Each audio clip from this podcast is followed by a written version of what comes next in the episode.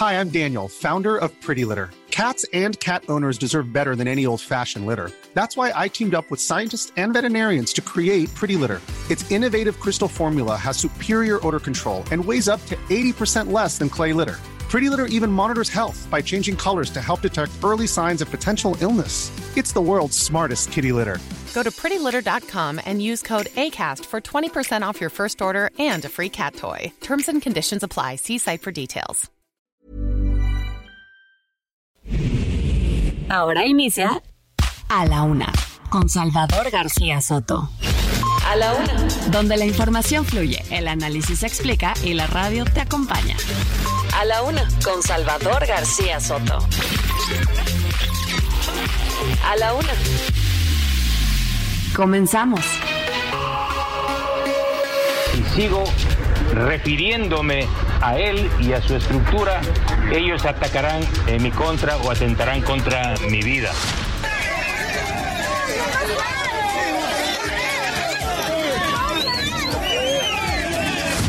Quiero decirle al comité organizador, es que no dañan a la persona, sino se daña el proceso mismo.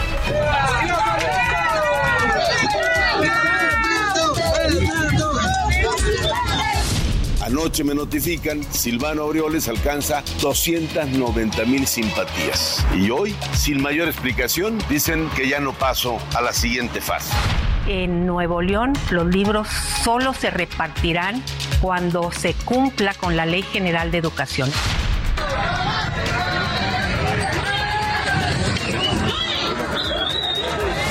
Y en un acto simbólico me gustaría que usted fuera el piloto nuevo de Mexicana de Aviación.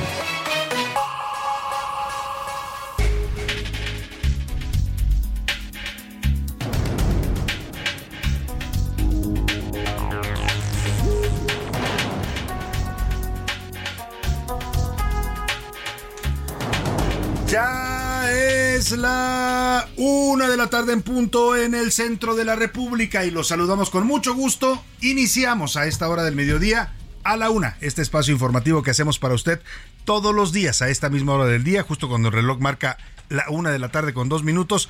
Aquí estamos, en estos micrófonos, en esta cabina, en esta señal del Heraldo Radio, listos para informarle, para entretenerle y también, también para acompañarle justo en esta parte de su día, en este jueves 10 de agosto. Estamos en un jueves eh, con información importante que le vamos a estar reportando en las próximas horas. Vamos a estarle dando todo el panorama informativo, ya lo sabe, lo más importante, solo lo más importante de lo que haya ocurrido en la ciudad, en el país y en el mundo, se lo vamos a estar reportando aquí en A la Una, al lado de este equipo de profesionales que me acompaña. Un jueves soleado y algo caluroso también aquí en la capital de la República, de 24 grados centígrados dice el termómetro, pero la sensación térmica en la calle se siente más, más calor de eso. Pero bueno, se también nublados para la tarde y no hay muchas probabilidades de lluvia, pero ya sabe, siempre hay que andar prevenido en esta época porque el clima, el clima no tiene palabra. Un jueves, le decía, movido, pero también interesante. Vamos a estar hablando musicalmente de eh, hoy, el homenaje musical de A la Una, se lo vamos a dedicar a la relación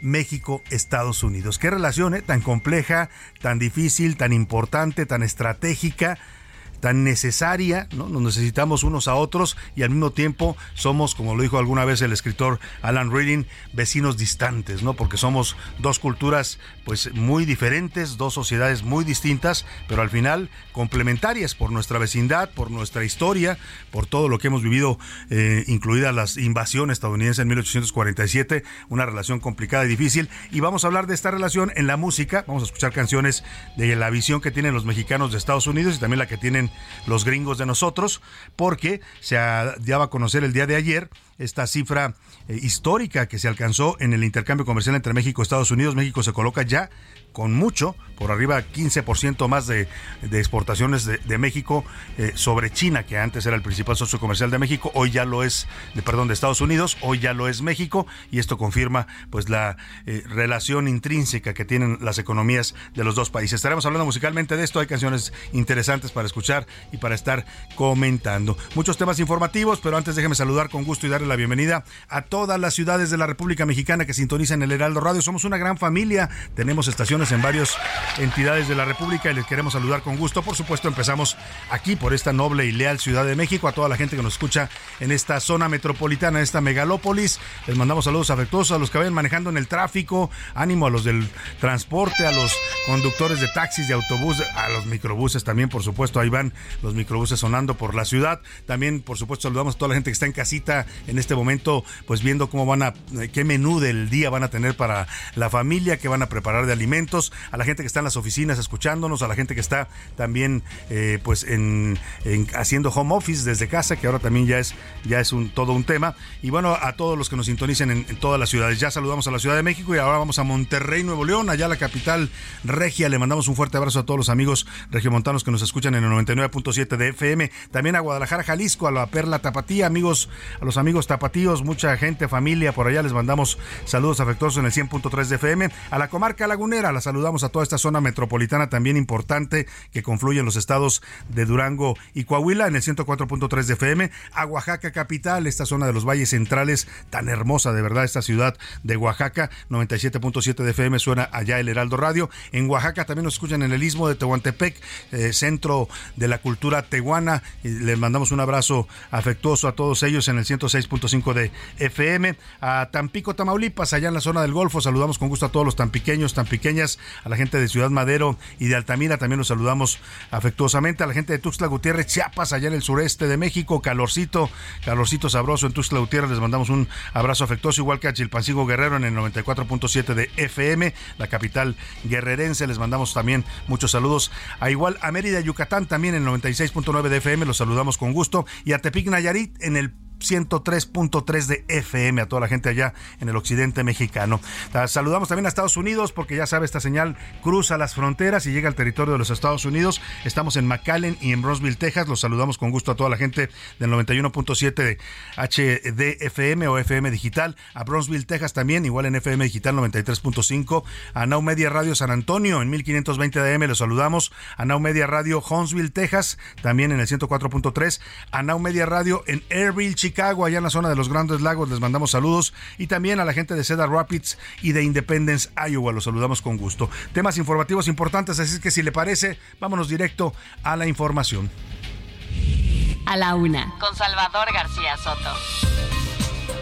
Y a volar, el gobierno federal por fin compró Mexicana de Aviación, se hizo ya de la marca y de la empresa, lo que fue la principal empresa de aviación en México. Hoy prácticamente no es nada, lo que está comprando el presidente es un, un nombre porque no hay aviones, no hay slots, no hay nada prácticamente compró solamente la marca. El contrato se firmó por 815 millones de pesos.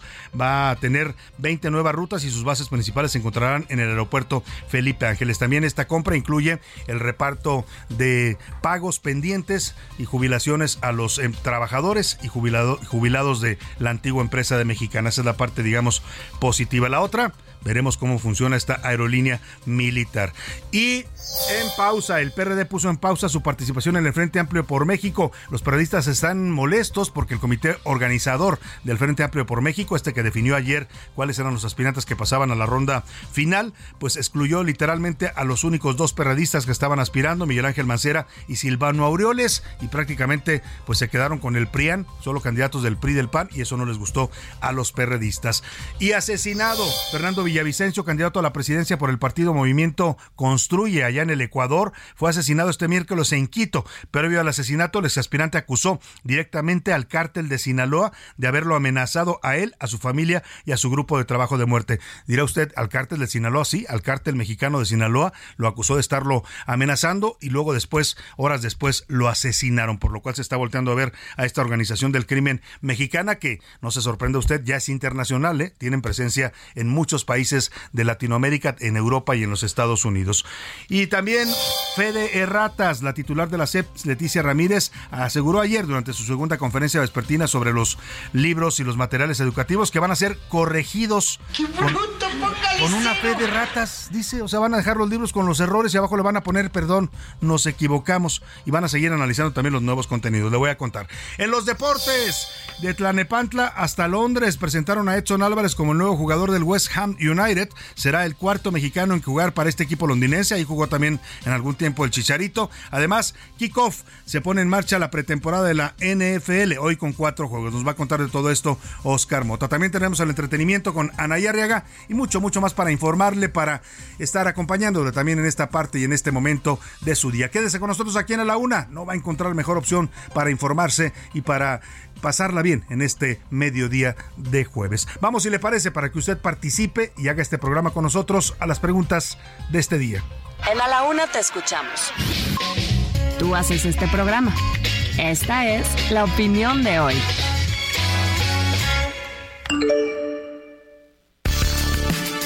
Y en las preguntas del día, como siempre, le buscamos temas importantes, interesantes, para que se comenten, se opine, usted pueda debatir también, pueda darnos sus puntos de vista.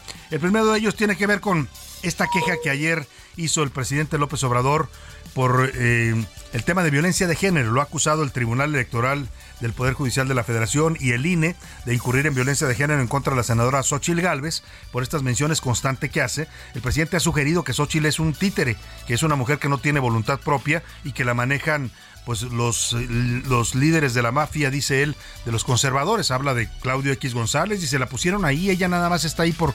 por o sea, y el tribunal interpretó que esto es descalificar las capacidades y, y, pues digamos la personalidad de una mujer. Pero al presidente no le gustó el fallo y entonces se quejó ayer de que pues él insiste en que no ha incurrido en ninguna violencia, dice yo no he dicho nada malo de Xochitl.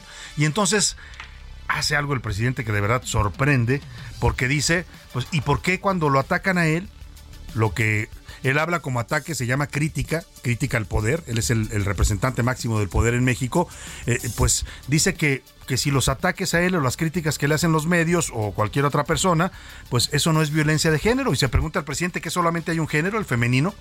Bueno, híjole, eh, parece que el presidente desconoce todo un tema de, de, décadas de lucha de las mujeres que llegaron a este punto de pues exigir que se reconozcan los delitos de género, porque e históricamente las mujeres son las más violentadas. O sea, yo no conozco ningún hombre, se dan casos, sí, pero que vaya un hombre en la calle y que le agarren el trasero, pocos casos, muy pocos, ¿no? En cambio, en el caso de mujeres, pues es algo mucho más común. Por eso se crearon estos delitos para defender a los derechos de las mujeres. Pero el presidente cuestiona esto y dice, ¿y por qué los hombres ¿Y por qué yo no tengo derechos de género? Bueno, pues yo le quiero preguntar qué piensa de esta posición y de esta declaración del presidente López Obrador. Le doy tres opciones para que me responda. Es una ofensa para la verdadera violencia de género. AMLO debiera tomar cursos sobre los temas de género o el presidente tiene razón y también a él lo están violentando por ser hombre, ¿no? Pues es lo que él sugiere, que lo atacan por ser hombre. El segundo tema Quedan solo cuatro aspirantes del Frente Amplio, la panista Xochil Gálvez, Santiago Krill y del PRI. Bueno, del, del PAN van Xochil Gálvez y Santiago Krill, del PRI van Enrique de la Madrid y Beatriz Paredes. Y yo le quiero preguntar ante esto, ¿quién le gusta más de estos cuatro finalistas, digamos, que definieron ya en la Alianza por México, que no son los últimos, ¿eh? porque eh, la próxima semana, el 16 de agosto, habrá otra depuración van a tumbar a uno de esos y solamente van a quedar tres. Pero digamos ahorita que son cuatro, ¿cuál le gusta de esta cuarteta que algunos están diciendo que es la cuarteta del PRIAN, así titulé hoy mis serpientes escaleras, porque pues ya nada más se quedaron el PRI y el PAN, al PRD literalmente lo rasuraron. ¿Quién le gusta? Xochil Gálvez, Beatriz Paredes, Santiago Krill o Enrique de la Madrid, son las opciones. El último tema que le planteo para comentar este jueves es el asesinato, ya le decía, fue asesinado de manera violenta, 40 tiros le dieron, oiga, se estaba subiendo a su auto y nada más en un abrir y cerrar de ojos le metieron 40 balazos al candidato Fernando Villavicencio, era ese candidato del movimiento construye allá en Ecuador, era candidato a la presidencia, no era de los punteros, él iba en el quinto lugar de las encuestas, pero era un candidato al final de cuentas, lo asesinaron y él mismo había denunciado antes de que lo asesinaran que había recibido amenazas de un integrante del cártel de Sinaloa, lo, lo mencionó por su nombre, dijo que se llamaba Fito, eh, está ligado al cártel de los choneros que a su vez trabaja es un cártel local que trabaja para el cártel de Sinaloa. Son el brazo armado, digamos, del cártel de Sinaloa en Ecuador. Ante esto yo le quiero preguntar, ¿usted a qué cree que se deba que en México ya estemos exportando también el narcotráfico? O sea, exportamos muchas cosas importantes los mexicanos, ¿no? Productos agrícolas, materias primas, autos que se, fabrican, o las autopartes que se fabrican aquí, pero ahora también exportamos el narcotráfico. Tenemos ya un cárteles mexicanos internacionales. Yo le quiero preguntar a qué se debe este fenómeno. Le doy tres opciones para que me responda. El gobierno mexicano los dejó crecer y bueno, pues esto hizo que llegaran, que incluso rebasaran las fronteras de México, o se debe a la corrupción, porque los gobiernos también de otros países permiten que operen estos cárteles en sus territorios, o de plano el negocio de las drogas es un tema mundial. Donde haya demanda de drogas, ahí van a estar las organizaciones del narcotráfico, sean del país que sean. En este caso, las mexicanas, que lamentablemente ahora son las más famosas y las más poderosas en el mundo. El número para que nos marque y nos dé sus opiniones y comentarios, 5518 41 5199. Comuníquese con nosotros por vía texto, mensaje de texto o mensaje de voz, como usted quiera hacerlo. Aquí de cualquiera de las dos formas, su opinión siempre, siempre es tomada en cuenta y siempre sale al aire. Y ahora sí, nos vamos, nos vamos al resumen de noticias porque esto como el jueves y como casi, casi el viernes, ya comenzó. Superpeso.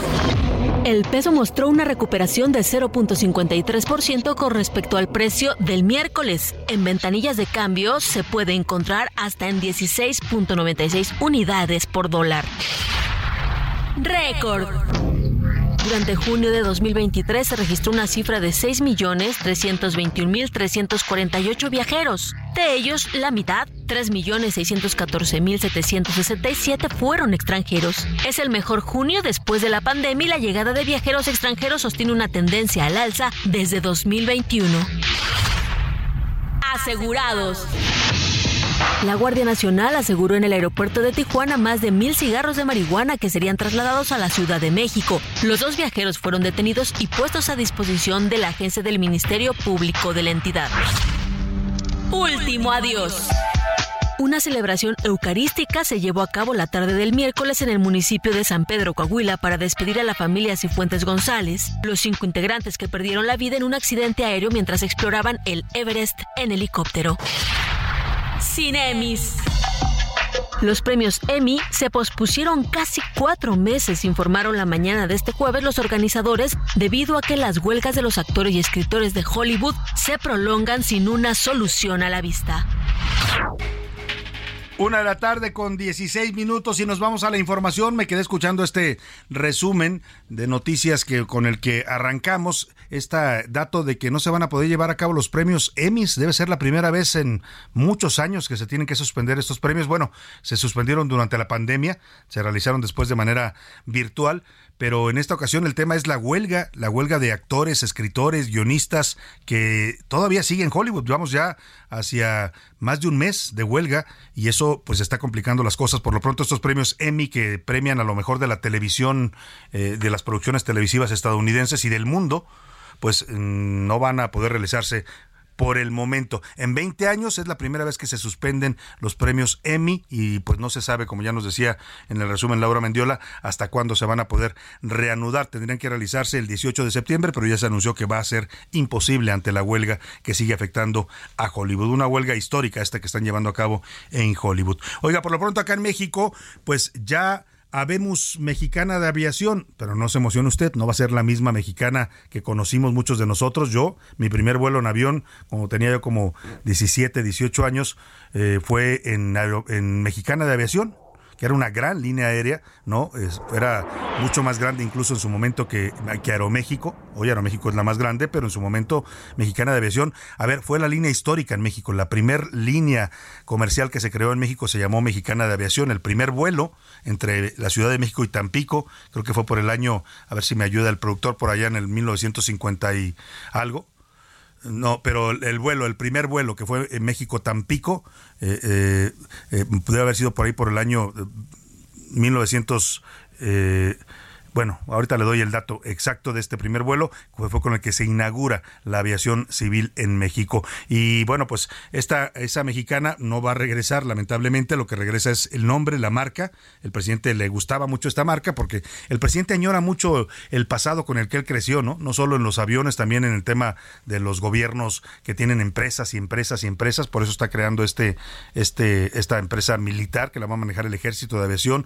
Eh, añora muchas cosas de aquella época y y por eso dicen que se parece mucho a los gobiernos de entonces, particularmente al de Echeverría. El caso es que compraron la marca de Mexicana de Aviación por 815 millones de pesos después de 13 años de conflicto. Esta empresa quebró luego de una larga huelga de los trabajadores, terminó también eh, siendo saqueada por los empresarios que la manejaban, en, particularmente Gastón Azcarga, que sigue prófugo eh, de la justicia mexicana, está acusado por haber malversado los recursos de Mexicana de Aviación pero hasta donde supe yo, eh, anda en Nueva York y de lo más tranquilo. Hace poco alguien en una columna decía que lo vieron por allá comiendo en un restaurante de lujo en Nueva York. Acá los trabajadores de Mexicana pues se quedaron en la totalmente a la deriva, ¿no? Eh, pelearon jurídicamente, pero nunca lograron nada. Muchos de ellos incluso vendían café ahí en el aeropuerto, ya los quitaron también. Y hoy la buena noticia para ellos con esta compra de Mexicana de Aviación por parte del gobierno federal es que les van a dar una especie de liquidación eh, simbólica, no es mucho dinero, pero es algo para algunos de ellos que van a recibir entre 70 y 80 mil pesos en promedio para pues eh, tratar ya de cerrar totalmente este conflicto y para que ellos también cedan la parte que les correspondía de esta marca. Durante la conferencia de prensa matutina apareció la secretaria de Gobernación Luisa María Alcalde. Solo así aparece la secretaria, si no, no la vemos. ¿eh? Si no es en la mañanera, hay muchos secretarios de Estado que nunca los vemos. Allí apareció para decir que es un día histórico por el acuerdo alcanzado con los trabajadores de la aerolínea. No sé qué tenga de histórico, pero bueno, la secretaria así lo percibe. La Secretaría del Trabajo y Previsión Social medió con las distintas organizaciones quienes realizaron asambleas, consultas entre la gente, entre los trabajadores, logrando un acuerdo. El INDAVIN realizó un avalúo de los bienes, estimando un monto de 815 millones de pesos, cantidad que será repartida entre las y los trabajadores. Informarles que el día de ayer, 9 de agosto, se formalizó la compraventa de las marcas de Mexicana de Aviación. Perdón, ahí está el anuncio que hace con bombo y platillo Luisa María Alcalde y aprovecha de pasada para pararse el cuello, decir que ella desde la Secretaría del Trabajo negoció este acuerdo. La verdad es que es algo muy, como muchas cosas en la 4T, es importante, sí, pero es muy simbólico porque lo que están comprando es una marca no están comprando activos, no están comprando aviones, no están comprando nada, pues Mexicana ya nada más es un, un cascarón. ¿no? Eso es lo que compró el gobierno federal. Que van a ayudar a los trabajadores y les van a dar dinero, que bueno, esa parte sí la celebramos. También habló el secretario de la Defensa, Luis Crescencio Sandoval, que va a ser el, pues el encargado, la Secretaría de Defensa Nacional va a administrar esta nueva aerolínea llamada Mexicana de Aviación, y dijo que van a dar un servicio a un costo accesible, van a arrancar con 20 rutas a toda la República Mexicana sea Cancún, Monterrey, Guadalajara, Tijuana, Campeche, Chetumal, Mérida, Puerto Vallarta, Iztapas y Guatanejo, Cozumel, Los Cabos, Hermosillo, Ciudad Juárez, Villahermosa, Huatulco, Oaxaca, Acapulco, Mazatlán, La Paz y León. 20 destinos y lugares circunvecinos, le faltó decir al secretario de la Defensa que hacía como un anuncio de estos de la central camionera, pasando por Cancún, Chetumal, Oaxaca, Puerto Vallarta. Bueno, son las rutas que va a tener esta nueva aerolínea militar en México. Veremos cómo funciona este tema. Algunos piensan que es una ocurrencia de este, de este gobierno, pero veremos si es o no viable esta aerolínea manejada por los militares mexicanos. Por lo pronto, vámonos a lo que pasó en el Frente Amplio por México. Ya le decía, cuatro aspirantes pasaron a la siguiente ronda. Xochil Gálvez, la puntera, Beatriz Paredes, Santiago Krill y Enrique de la Madrid. Son prácticamente solamente del PRI y del PAN. Ayer dijeron que solamente estos alcanzaron las firmas necesarias y cumplieron con los requisitos siguientes eh, personas pasarán a la siguiente etapa de este ejercicio. Santiago Krill Miranda. Enrique de la Madrid Cordero. Xochitl Galvez Ruiz. Beatriz Paredes Rangel. Ahí está el anuncio, ya los nombres ya se los había dicho yo. Eh, ahora los cuatro aspirantes que pasaron van a participar en un foro que se va a llevar a cabo el día de hoy. Esta noche es el foro a las 7 de la noche. Eh, van a hablar de los principales problemas de México.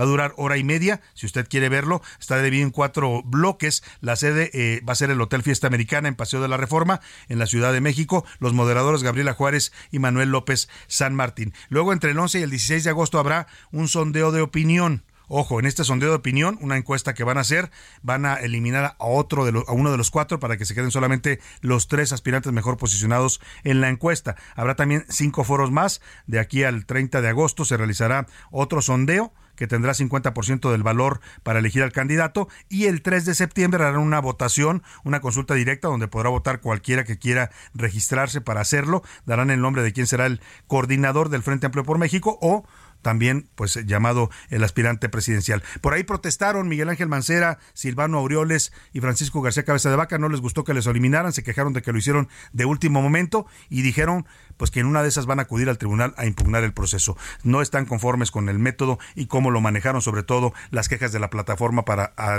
para eh, eh, recabar las firmas, dicen que no funcionó y que afectó a muchos de ellos. Vámonos a la pausa, la primera canción se llama Tequila, es un poco la visión que tienen los gringos de México, que piensan que en México son margaritas, tequila, playa y nada más.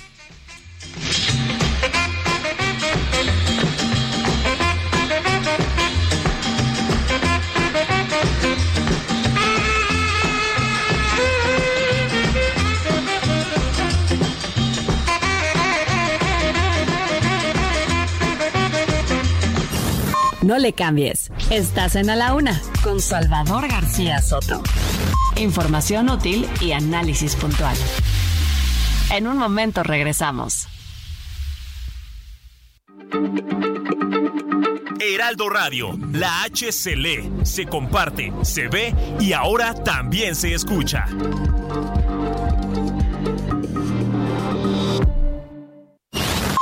Ya estamos de vuelta en A la Una con Salvador García Soto. Tu compañía diaria al mediodía. La rima de Valdés. ¿O de Valdés la rima? Ya 500 elementos de la Guardia Nacional que así nomás bien casual han llegado muy contentos a apoyar a los 600 que estaban ya en Acapulco. Mientras mi memoria esculco, me pregunto, ¿para qué? ¿Son vacaciones o qué? Ese punto no me inculco. Ya se van a patrullar, van a andar por todo el puerto. Me pregunto, ¿será cierto que allá te pueden matar o violar o acribillar? ¿Para qué tanto gendarme que la violencia no se arme? Uno quiere descansar, no me quiero preocupar por lo que pueda pasarme. Y se siente medio gacho ver patrullas todo el día a Acapulco la alegría le han quitado y los gabachos se alarman mientras yo tacho al crimen de ser culpable porque el daño es muy palpable. El temor aquí en la playa y la guardia que se explaya que se haga respetable. Y mientras se pasa el daño, con mis flotis y mis chanclas, ya dije, pues leven anclas, lleven su traje de baño, y aunque sea una vez al año, Acapulquito ahí te voy, y mientras vivo yo estoy, los órdenes de gobierno que le bajen al infierno que en Guerrero viven hoy. En 2022 se cumplieron 200 años desde que México y Estados Unidos iniciaron sus relaciones diplomáticas, un 12 de diciembre pero de 1822. La agenda bilateral entre estas dos naciones comprende diversos temas en los ámbitos político, económico y comercial, social, medioambiental, energético, fronterizo y de seguridad.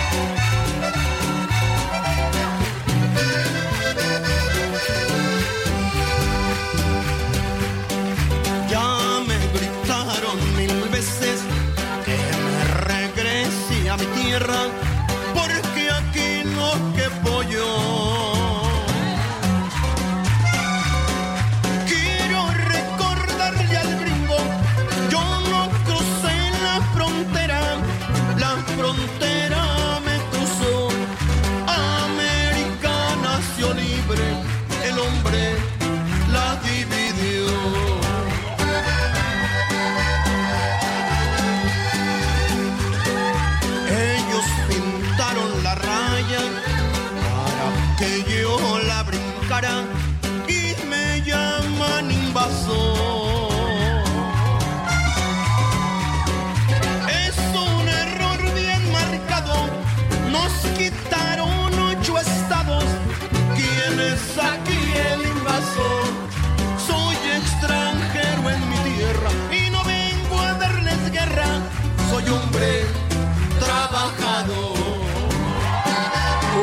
tarde con 33 minutos. Estamos escuchando a los inconfundibles, únicos, los ídolos de los de la música norteña, los Tigres del Norte, con esta canción que se llama Somos Más Americanos, una canción de 2001 compuesta por Enrique Valencia y Isaac de la Roncha. Son dos activistas que defienden a los migrantes y que hicieron esta canción que interpretan los Tigres del Norte.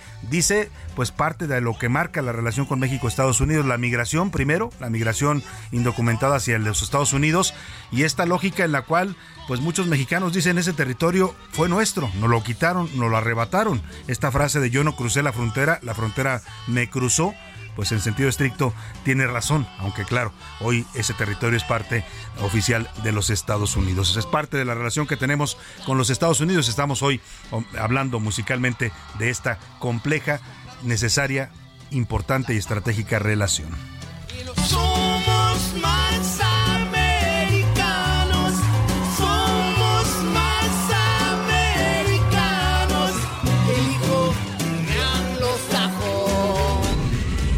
A la una. Con Salvador García Soto. El ojo público. En A la Una tenemos la visión de los temas que te interesan en voz de personajes de la academia, la política y la sociedad. Hoy escuchamos a Carlos Salomón en ¿Sabías qué? El ojo público. La humanidad no se explica sin la migración. El mundo ha sido migrante y lo seguirá siendo. Pero la migración de hoy es muy diferente. Antes migraban los pueblos enteros, hoy migran los pobres, los sin trabajo, y ahora migran adultos acompañados de niños, y en ocasiones los niños solos, y no terminan de aprender a andar cuando ya se encuentran en brechas oscuras y con los riesgos que ello conlleva. Vivimos en sociedades desiguales, unas muy cerca de las otras, y esa desigualdad es terrible y abrumadora, y es increíble el nivel de migración que causa. La educación en los pueblos no es garantía de vivir bien, y hoy caminan y navegan los africanos y los latinos todas las razas. El empleo es lo que los mueve y aterrizan en sociedades llenas de lujo y ellos mirando detrás del aparador. En sus pueblos de origen imaginan la riqueza y cuando migran y la tienen enfrente y es inalcanzable, es un doble dolor. Después de la revolución industrial, el mundo se divide entre obreros y burguesía. Luego surgieron las clases medias como producto de mitigar las diferencias sociales. Entre otras cosas, hoy los migrantes son la nueva clase obrera. En Estados Unidos y en Europa, los nacidos ahí no realizan los trabajos que desarrollan los migrantes. Hoy el trabajo duro, difícil, lleno de sudor y lágrimas, lo hacen los migrantes que son discriminados y explotados. La migración solo se acabará cuando en todos los pueblos del mundo existan escuelas, fábricas, hospitales, entretenimiento. Solo eso detendrá la migración por hambre y desempleo. Solo eso evitará que miles de niños crucen desiertos, pantanos y ríos en busca de un pedazo de pan y con las familias fracturadas. Si queremos un mundo menos desigual, empecemos por construir en el origen lo que hoy les hace falta. Si no queremos ver más barcazas en el Mediterráneo y caravanas atravesando México, ¿sabía Salvador que vamos tarde en la recuperación de la dignidad de millones de personas que ni mares ni muros los detendrán? A la una, con Salvador García Soto. Una de la tarde con 37 minutos. Mire qué coincidencia. Carlos Salomón, nuestro analista en sus Sabías que, eh, pues justamente habla este tema de la migración y lo dice con mucho tino y con mucha razón. Ni mares ni muros van a detener a los migrantes. Es un fenómeno que efectivamente, como él dice, vamos tarde para resolverlo. No se va a resolver mientras no haya seguridad, mientras no haya comida, mientras no haya eh, mm, salud y todas las necesidades básicas para las personas en sus países. Cuando no hay manera de vivir en un país porque no se tienen lo más indispensable para vivir o porque se vive con miedo por el crimen organizado, por la violencia política, por el propio Estado que a veces persigue a sus ciudadanos, pues entonces la migración es un fenómeno que no podrá detenerse mientras esos problemas sigan latentes. Interesante, como siempre, la colaboración de Carlos Salomón. Oiga, y hablando de otros países, lo que pasó en Ecuador, pues está causando una crisis política en este país sudamericano. Ayer fue asesinado el candidato presidencial Fernando Villavicencio. Lo atacaron a tiros cuando salía de un mitin. Se estaba realizándose este mitin en Quito, la capital ecuatoriana. Nueve personas resultaron heridas en el ataque, entre ellas una candidata a asambleísta y dos policías. La agresión, la, eh, no es agresión, el magnicidio ocurre a 11 días de las elecciones. No sé a usted, pero yo cuando vi el video, que es bastante fuerte, eh, está en las redes sociales circulando, lo vamos a compartir ahora en arroba S. García Soto para que usted lo pueda ver en nuestra cuenta de Twitter el video en el momento, eh, captan el momento exacto en el que lo asesinan, pues fue inevitable acordarse de Lomas Taurinas en Tijuana, ¿no? Y esto preocupa porque en este crimen aflora un elemento que tiene que ver con México. El señor Villavicencio era uno de los ocho candidatos en la contienda, eh, no estaba entre los favoritos, ocupaba el quinto lugar con un 10% de las preferencias, pero era un candidato presidencial de un movimiento eh, importante, el, eh, Ecuador Construye. Mientras tanto, bueno, el, el gobierno ecuatoriano, el presidente Guillermo Lazo ha declarado tres días de luto nacional por este asesinato, por este magnicidio, y esta tarde el secretario secretario de la Defensa ecuatoriano Luis Lara comenzó el despliegue de las Fuerzas Armadas por el territorio. Le decía que hay un elemento mexicano, y nos lo va a explicar más adelante Iván Márquez, el propio Fernando Villavicencio había denunciado días antes de este ataque, de este asesinato, que el detrás de que había recibido amenazas de un cártel local vinculado al cártel de Sinaloa, este cártel mexicano. Por lo pronto, vamos hasta Ecuador, hasta aquí, hasta Quito, la capital. Bueno, él se encuentra en Loja, Ecuador, es periodista de Canal Sur, Cristian Romero, y nos reporta desde allá. Me da mucho gusto saludarte, Cristian. Muy buenas tardes allá en el Ecuador. Buenas tardes, mi estimado Salvador García Soto. Desde Ecuador te saluda Cristian Romero. Consternados por la situación del asesinato del precandidato a la presidencia de los ecuatorianos Fernando Villavicencio por la lista Construye, lista 25. Ayer, a partir de las 18 horas con 15 minutos, donde ya han recorrido alrededor de 13 horas de su asesinato, el eh, candidato se encontraba en un mitin político en un establecimiento educativo. A las 18 horas con 15 minutos sale del mismo para dirigirse a su vehículo y ahí es cuando es interceptado por los sicarios que a través de varios disparos prácticamente le cegaron la vida.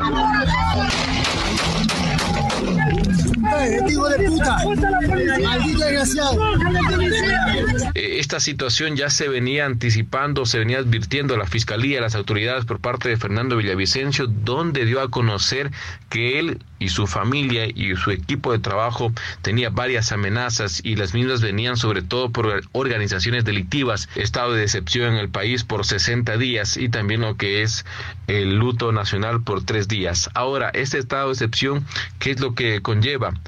Primero que se suspende todo tipo de reuniones. Se da a conocer y se confirma que todavía siguen firme las próximas elecciones electorales que será para este 20 de agosto. Hubo varios allanamientos donde hasta el momento se conoce que hay seis personas detenidas para investigaciones. Dentro de este tiroteo que se dio, uno de los posibles delincuentes fue herido por parte de la Policía Nacional, el cual se confirmó su deceso. Este es el informe que te puedo presentar desde Ecuador, mi estimado Salvador.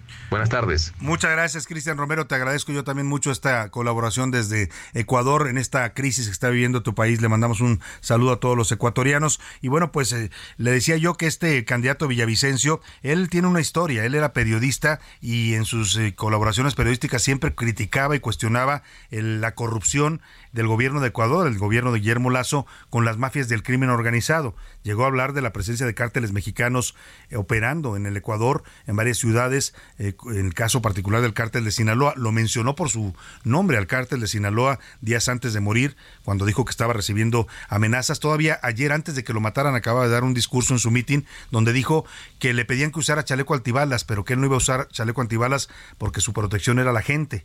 Y al final, pues eso no le sirvió de mucho a la hora que llegaron estos sicarios y de manera y totalmente eh, pues eh, impune lo asesinaron delante de muchas eh, personas. Una escena de verdad dramática. Nos cuenta Iván Márquez esta historia de este candidato que terminó asesinado por dicen de él mismo dijo mafias del crimen organizado del narcotráfico que tienen vínculos con el cártel mexicano de Sinaloa esos carteles no son ecuatorianos. Las mafias son de México, Sinaloa, Jalisco Nueva Generación. Un día antes del asesinato de Fernando Villavicencio, el candidato a la presidencia hizo fuertes acusaciones en contra de Fito, líder de los Choneros, un grupo criminal operado por el cártel de Sinaloa. Eh, de Sinaloa, me refiero alias Fito, en mi contra y en contra de mi equipo de campaña con una advertencia que si sigo refiriéndome a él y a su estructura, ellos atacarán en mi contra. Aunque los choneros se disputan la región ante grupos organizados como los Lobos, los Tiguerones y los Chone Killers, quienes llevan a cabo operaciones de tráfico de drogas y armas para el cártel Jalisco Nueva Generación. Es por ello que a Villavicencio le pidieron usar chaleco antibalas. escuchen bien, a mí me han dicho que use el chaleco. Aquí estoy, camisa sudada, carajo. Ustedes son, Que vengan los capos del narco. Vengan. Y es que además de ser candidato, era periodista, por lo que siempre estuvo rodeado de información acerca de grupos criminales.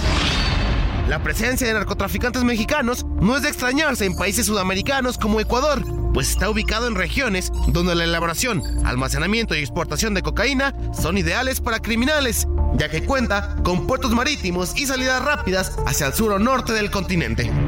Así, los cárteles mexicanos, que se apoderaron de territorios de toda América y de otros continentes que el señor Manuel López Obrador encare su problema con las mafias allá en ese país donde gran parte de la clase política ha sido financiada por el narcotráfico. Para la una con Salvador García Soto, Iván Márquez. Ya lo escuchó usted, así de fuerte hablaba Fernando Villavicencio, así de directo eran sus acusaciones eh, públicas y bueno, incluso al presidente López Obrador lo refirió en sus discursos en esta campaña diciendo que se hiciera cargo de las mafias mexicanas que decía él están operando en el Ecuador. Esto lo mencionaba Iván Márquez en su pieza, pero es una región estratégica porque está justamente a la mitad del continente, ¿no? De ahí se puede ir rápido hacia el norte del continente, hacia el sur, tiene estos mares para sacar los cargamentos de droga, en fin reaccionó el presidente López Obrador ante esta mención que se hace de los cárteles mexicanos detrás de este asesinato político allá en Ecuador. Hoy por la mañana, pues el presidente salió a negar que el cártel de Sinaloa sea responsable del candidato presidencial en Ecuador, Fernando Villavicencio. Yo no sabía que el presidente López Obrador era vocero del cártel de Sinaloa. O sea, el presidente, ¿por qué tiene que negar o confirmar que un cártel está no detrás de la muerte, eso lo van a decir las investigaciones. Pero el presidente de México, pues parece ser la de vocero del cártel de Sinaloa. Escuche usted. Lamentamos mucho que esto haya pasado en Ecuador. Acerca de las causas, pues no me atrevería a adelantar nada sobre los motivos porque no hay elementos. Son, si acaso, hipótesis y pueden ser hasta conjeturas. No hay que olvidar que siempre, y más en tiempos electorales, se inventan cosas bueno, ahí está el presidente desestimando estos señalamientos. Habrá que esperar las investigaciones en el Ecuador. Por lo pronto, el presidente dice que son conjeturas y especulaciones. El gobierno de México, a través de la Cancillería, condenó el homicidio, expresó su solidaridad con el gobierno y el pueblo ecuatoriano y dijo textual, condenamos cualquier acto violento que atente contra la voluntad del pueblo ecuatoriano y hacemos votos para que la paz se restablezca dentro del proceso electoral democrático del país hermano. Vamos a ver si se confirma esta participación o no de cárteles mexicanos en este magnicidio, en este asesinato político allá en Ecuador, porque ojo, eh, eso sería una una pues una un foco rojo para las próximas elecciones presidenciales en México. Si lo hacen en otros países, pues ahí le dejo la conclusión. Vámonos a otro tema importante. A la una con Salvador García Soto.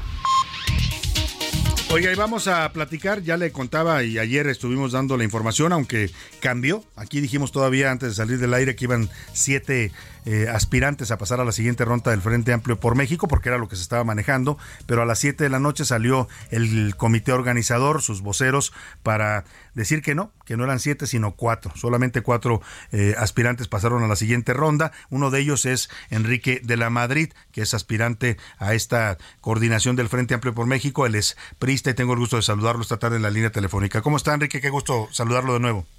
Salvador, qué gusto saludarte a ti y también saludar a tu auditorio. Pues cómo se siente de haber dado este segundo paso, ya vamos a otra ronda, eh, eh, viene un, entiendo, una depuración más la próxima semana, pero ¿qué podemos esperar hoy en la noche? Tienen este primer foro donde van a exponer sus propuestas, Enrique. Bueno, primero eh, satisfecho, Salvador, muy satisfecho y también muy agradecido con la gente que me dio su confianza firma porque había que superar estas 150 mil firmas en 17 estados de la República, en ninguno menos de mil y en ninguno más de 20 mil votos. Entonces, el primero yo muy agradecido con la gente que me apoyó, me dio su confianza. Ahora, ¿para qué? Para, para precisamente hablar de los temas de los mexicanos. ¿Cómo vamos a recuperar el crecimiento económico y generar empleos dignos y sobre todo bien pagados? ¿Cómo vamos a restituir un sistema de salud que han venido deshaciendo en este gobierno de Morena y nos dejaron sin medicinas, nos dejaron sin citas en los hospitales. ¿Cómo vamos a recuperar un ambiente de hermandad, de concordia y abandonar esta polarización que a nadie sirve, solamente sirve al que está desde el poder. Creo que estos son los temas que tenemos que platicar hacia adelante y porque estoy convencido de que un mucho, mucho mejor México sí es posible, lo es para todos nosotros, siempre y cuando lo hagamos en unidad, y ese es el tema, trabajar en equipo para hacer el mejor México posible, Salvador. Claro. Ahora, eh, eh, esta decisión de ayer pues deja algunos reclamos, los tres aspirantes, eh, sobre todo los dos perredistas que fueron eliminados por no haber cumplido con el requisito completo, pues se quejan y dicen que les sorprende la decisión, que, que van incluso, están analizando si, si demandan o denuncian ante el Tribunal Electoral. ¿Qué piensa de estas quejas que cuestionan un poco la, pues, la transparencia y la claridad del método? Bueno, primero la respeto, porque respeto tanto la opinión del PRD, de Jesús Zambrano, como de mis amigos Silvano Miguel Ángel Mancera, la respeto, y al mismo tiempo creo que están en su derecho de pedir explicaciones del comité organizador. Pero hay que recordarle al público que ese comité organizador está formado por ciudadanos, este, sobre todo por ciudadanos, mayoritariamente por ciudadanos, y muchos de ellos tienen experiencia sobre todo en materia electoral. Y las reglas del juego siempre fueron, siempre fueron que para poder pasar esta siguiente ronda había que alcanzar estas 150 mil firmas, pero están en su derecho. Y la otra cuestión que yo digo, por ejemplo, a personas como Miguel Ángel Mancera, que yo sé que junto conmigo coincidimos en la importancia de un gobierno de coalición, decirle que sus ideas estarán representadas en mi narrativa, porque yo creo que lo peor que le puede pasar a este país es seguir con un presidencialismo autoritario que cree que todo puede, que cree que todo sabe y nada resuelve. ¿Los, ¿Los invitaría a Mancera, a Silvano a sumarse a su equipo?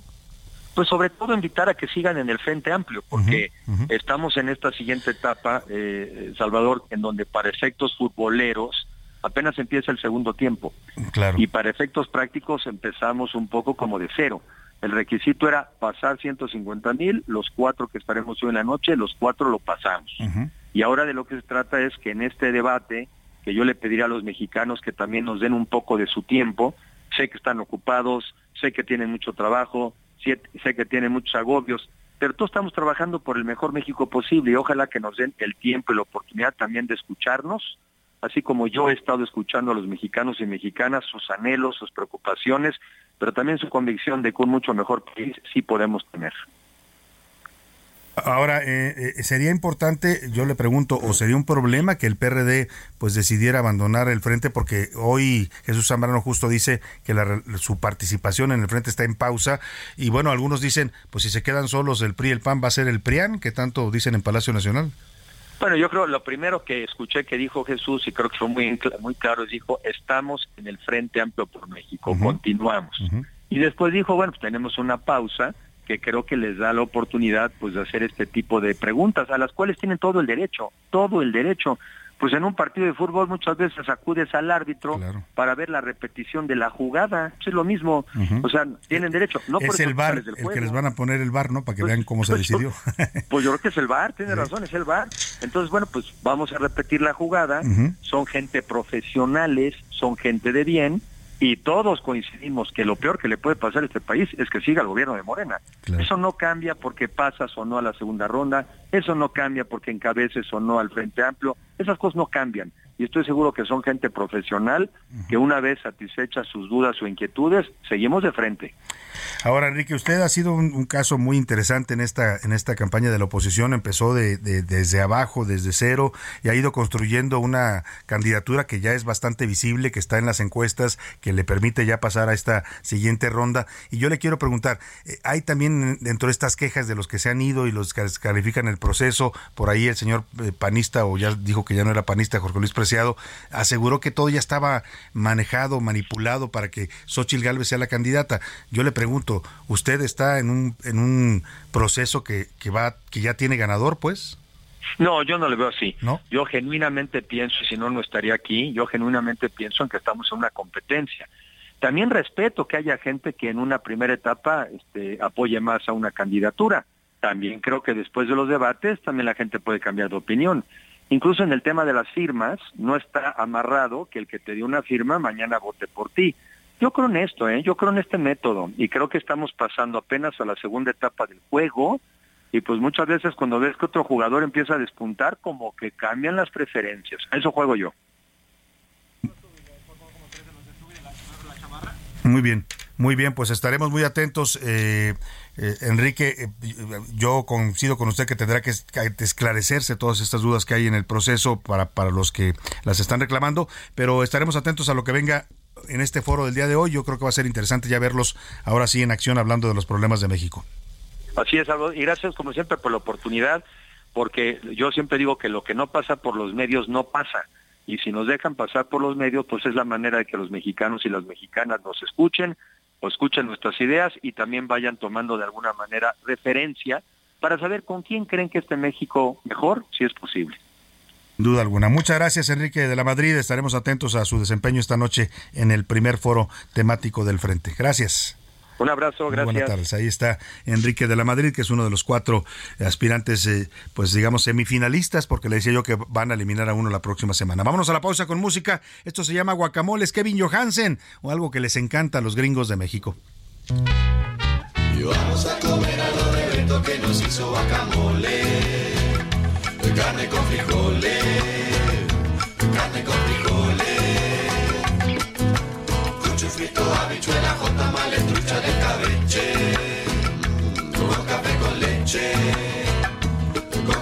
leche. No le cambies. Estás en A la Una con Salvador García Soto. Información útil y análisis puntual. En un momento regresamos.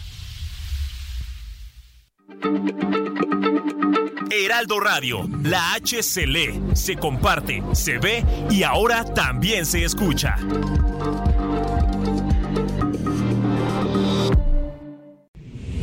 Ya inicia la segunda hora de A la Una con Salvador García Soto.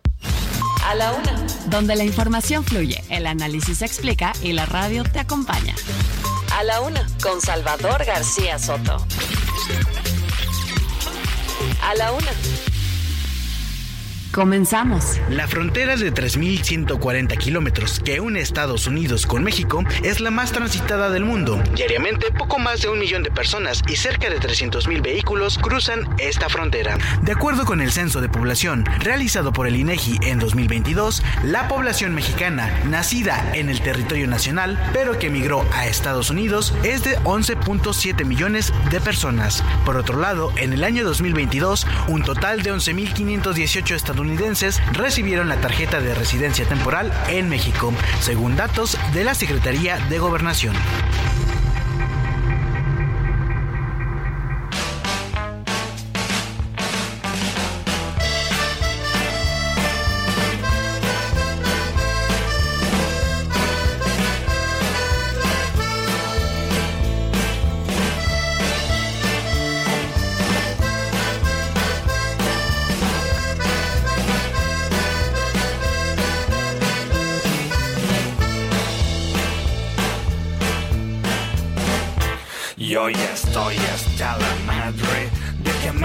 Me pongan sombrero.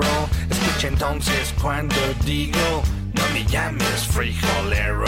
Ya que exista algún respeto, no metamos las narices, no que inflamos la moneda, haciendo guerra a otros países. Te pagamos con petróleo o intereses nuestra deuda. Mientras tanto no sabemos se queda con la feria, a que nos hagan la fama de que somos vendedores de la droga que sembramos. Ustedes son consumidores. Don't call me gringo, you fucking beaner. Stay on your side of the goddamn river. Don't call me gringo, you beaner. No me digas Peter, Mr. Puñetero Que sacaré un susto por racista y culero No me llames frijolero Pinche gringo puñetero Dos de la tarde en punto en el centro de la República. Los saludamos con mucho gusto.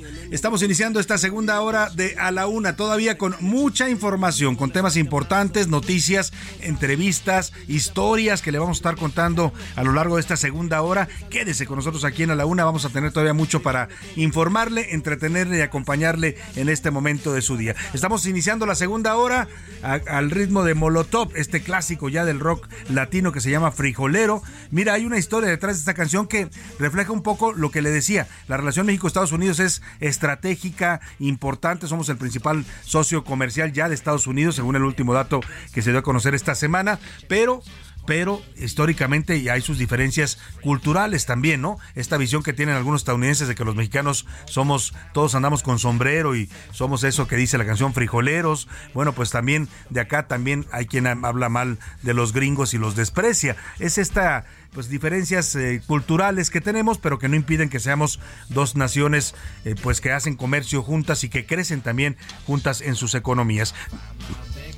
perdóneme, la historia detrás de esta canción es que Randy, uno de los integrantes de Molotov, él es estadounidense, es ciudadano estadounidense y en alguna ocasión su esposa y sus hijas ya son mexicanas, nacieron a, su esposa es y sus hijas nacieron aquí y entonces, eh, en una ocasión que llegaron a los Estados Unidos, él con su familia, a él lo dejan pasar y a la familia la detienen y le dicen, a ver, ustedes a qué vienen, quiénes son, qué hacen aquí, a qué vienen a Estados Unidos. Y eso le molestó mucho a este eh, pues, integrante de Molotov y por eso se creó esta canción para hablar de esta pues eh, trato a veces que nos dan a los mexicanos en los Estados Unidos. Estamos en la segunda hora de la una y tenemos mucho todavía para compartirle. Saludamos a todos los que nos sintonizan desde la una de la tarde. Gracias por su preferencia y su confianza en esta opción informativa y a los que están recién llegando y nos sintonizan en la radio de su auto, en la oficina con audífonos en la computadora, en el hogar oyendo el radio mientras prepara los alimentos para su familia. Gracias a todos por preferir este espacio que hacemos siempre con mucho gusto para ustedes. Escuchemos un poco más de Molotov y ahora le cuento los temas que tenemos preparados en esta segunda hora de A la Una para usted.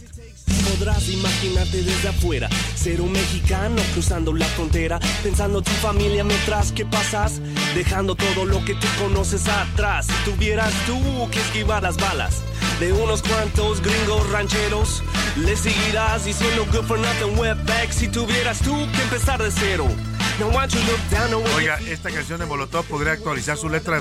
Tuvieras que esquivar las balas o tuvieras que esquivar las boyas, porque estas boyas que pusieron en el río Grande o río Bravo, en la zona de Piedras Negras, Coahuila, que hace frontera con Eagle Pass, o también en la zona de Ciudad Juárez, que hace frontera con El Paso, pues ya han causado varias muertes. ¿eh? Hay migrantes que están muriendo porque son eh, pues cortados por estas boyas cuando intentan cruzar el río Bravo. Hay ya varios casos documentados. Hoy en el Universal, si mal no recuerdo, ayer se documenta la historia de uno de estos migrantes, se la vamos a platicar. Por supuesto, estaremos siguiendo de cerca este tema. Por lo pronto, eh, ya es momento de escuchar su voz y sus opiniones en este espacio y para eso están conmigo aquí en la cabina y recibo con gusto a Laura Mendiola. Bienvenida, Laura.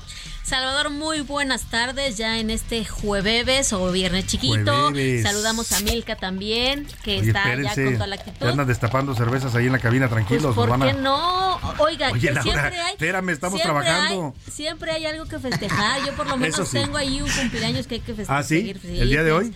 Sí, y pues mi mamá para mandar y mi mamá también cumple años el domingo, así ah, que yo ando de festejo en festejo y luego pues ya Mil que yo nos unimos a los festejos porque las dos somos de septiembre. Y ya no mandó felicitaciones, ¿eh? lo cual me hace pensar que el cumpleañero es un misterioso amigo. Ahí dejamos, ahí lo dejamos, Laura. Milka Ramírez, bienvenida, ¿cómo estás? Salvador García Soto, muy contenta porque ya es jueves. Entonces ya se va a acabar la semana y yo vengo con sonrisa de oreja a oreja, la verdad. se le ve la sonrisa a Milka siempre con muy buena actitud. Bienvenidas a ambas y yo creo que es momento ya, ¿no? De que lancemos la pregunta, ¿les parece? Vamos, Salvador, ¿qué dice, ¿Qué dice el público? Y dice, buenas tardes Salvador, por aquí tienen una, más bien un comentario, dice, no, no se escuchan muy bien al aire en internet, entonces para nuestros ingenieros, para que... Pues eh, por favor, a ver que chequen la conexión a internet porque dicen que está escuchando un poco mal la señal a en Tuxtla Gutiérrez. En Tuxtla Gutiérrez, dicen. Para que chequen, por favor, pasamos al reporte a los ingenieros del Heraldo Radio. Sobre el tema de la pregunta de violencia de género de López Obrador, nos dicen por acá, el presidente es, es que es una ofensa para la violencia de género verdadera en el país y que el presidente López Obrador debe debería de tomar cursos de género. No, y yo que dijeron los, las colectivas feministas, hubo reacciones a esta declaración del presidente Mirka.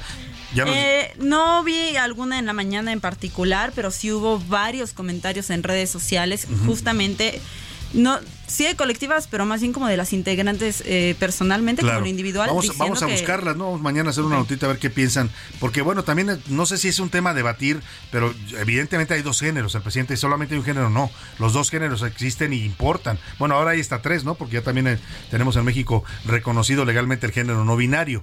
Pero el tema aquí es que la, el concepto de violencia de género, Milka, se crea en esta lucha por la reivindicación de los derechos de, los, de las mujeres y una vida libre de violencia porque efectivamente estadísticamente son mucho más las agresiones físicas, emocionales, sexuales, eh, laborales, ¿no?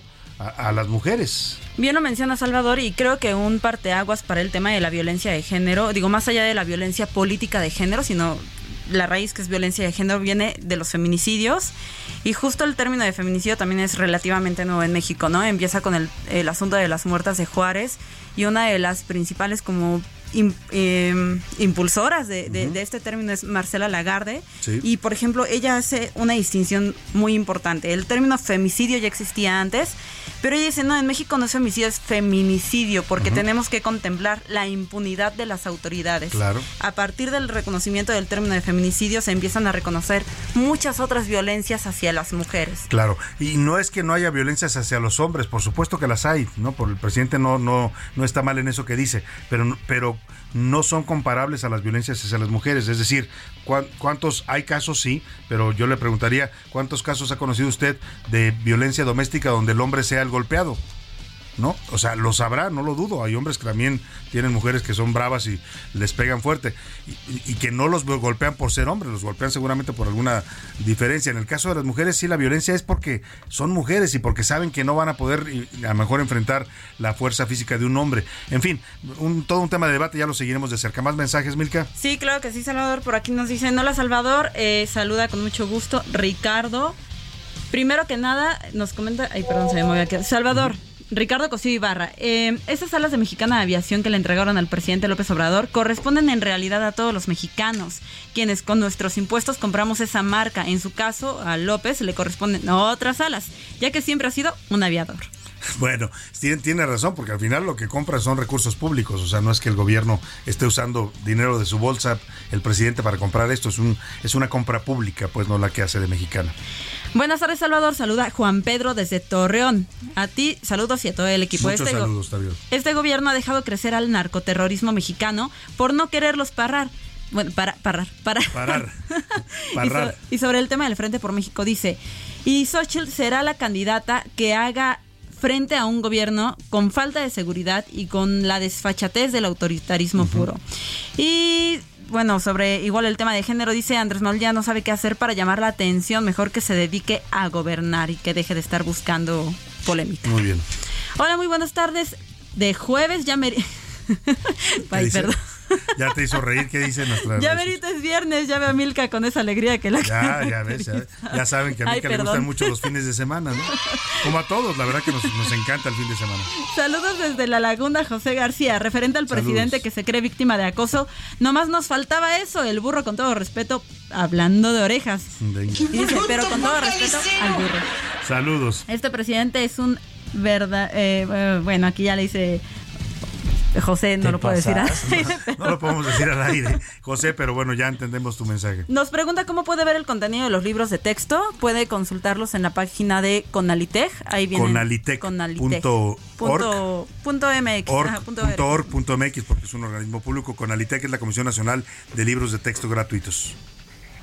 A ver, Conalitech, ahí le va, ahí le va, eh, José, completo. Conalitech.cep.gov .mx es el, la dirección. Ahí vienen divididos por grados, del primero al sexto y los, de, los demás. Cuando uno le pica, despliega todos los libros que vienen, le pica en cada libro y viene el libro página por Importante que se metan a ver los padres de familia, ¿eh? porque para que sepan de lo que se está hablando en este debate, ¿no? De, no es irnos nada más con lo que dicen los expertos o lo que dice el presidente, hay que, hay que informarse, ¿no, Laura?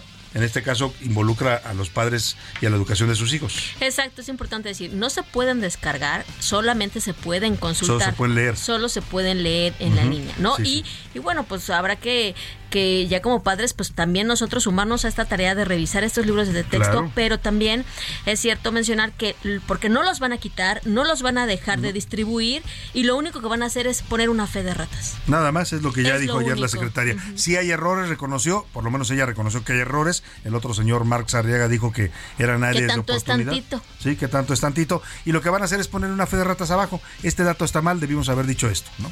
Bueno, en fin. Y, nada más, si me permite, Salvador, eh, queda, sí queda un poquito más claro el tema, por ejemplo, de los contenidos. Cuando uno abre el libro, en el índice vienen divididos todos los índices en cuatro áreas.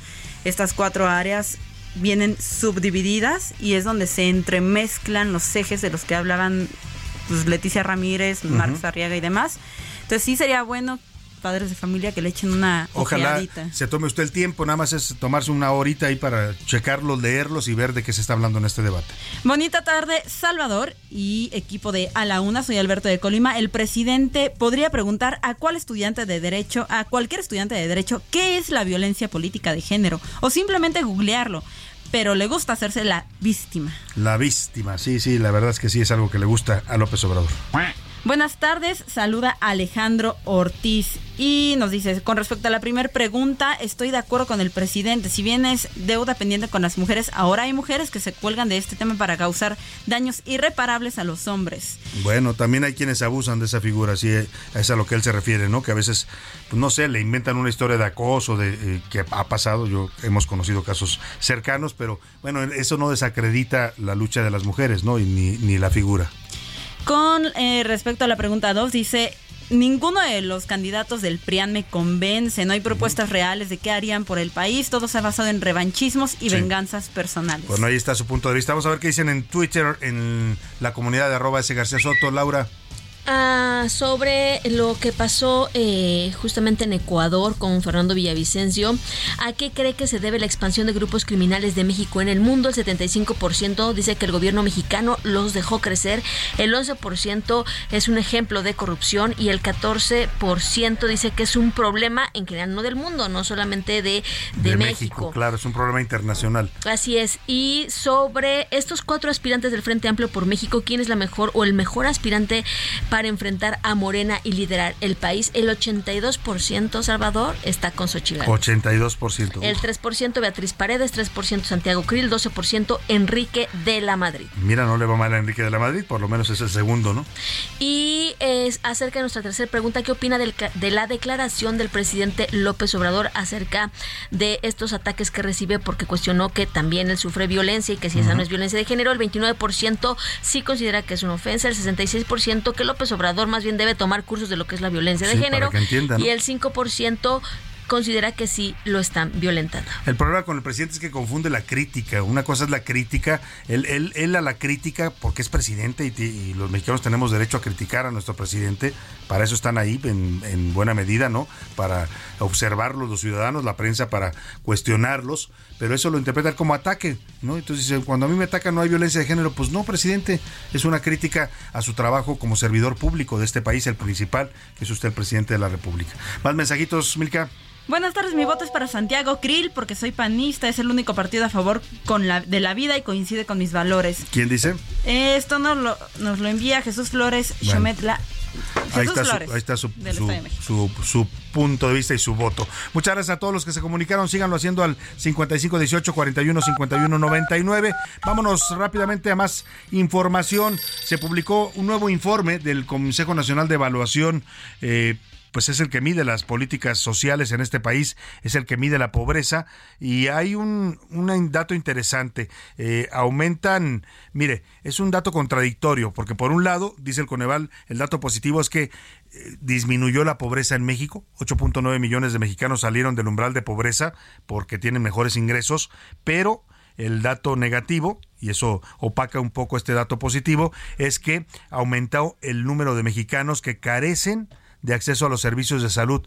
Había 28% de mexicanos que decían carecer de servicios de salud, hoy hay 39%, más del 10%, así que también otros servicios indispensables se está dificultando el acceso a los mexicanos. Escuchemos esto que nos preparó Verónica Reynolds, ¿cómo estás? Te saludo. Cuéntanos de este informe del Coneval, Verónica, buena tarde. Hola Salvador, pues como lo mencionabas, en dos años 8.9 millones de mexicanos lograron salir de la pobreza, 7.2 millones de la pobreza moderada y apenas 1.7 millones de la pobreza extrema, esto de acuerdo con los resultados de la medición multidimensional de la pobreza 2022 que realiza el Coneval. Esto es que entre el 2020 y 2022 la población en situación de pobreza se ubicó en 46.8 millones de mexicanos, en una condición de pobreza moderada 37.7 millones y los que viven en pobreza extrema 9.1 millones. Aproximadamente 36 de cada 100 personas en México presentan al menos una carencia social y tenían un ingreso mensual insuficiente para adquirir una canasta alimentaria. Respecto a los derechos sociales, es destacar que el rezago educativo aumentó entre los mexicanos al pasar de 24.4 millones a 25.1 millones de personas en esta condición. Pero lo que más llama la atención son las personas que presentaron carencia por acceso a los servicios de salud. Este es mi reporte para la UNA, Salvador.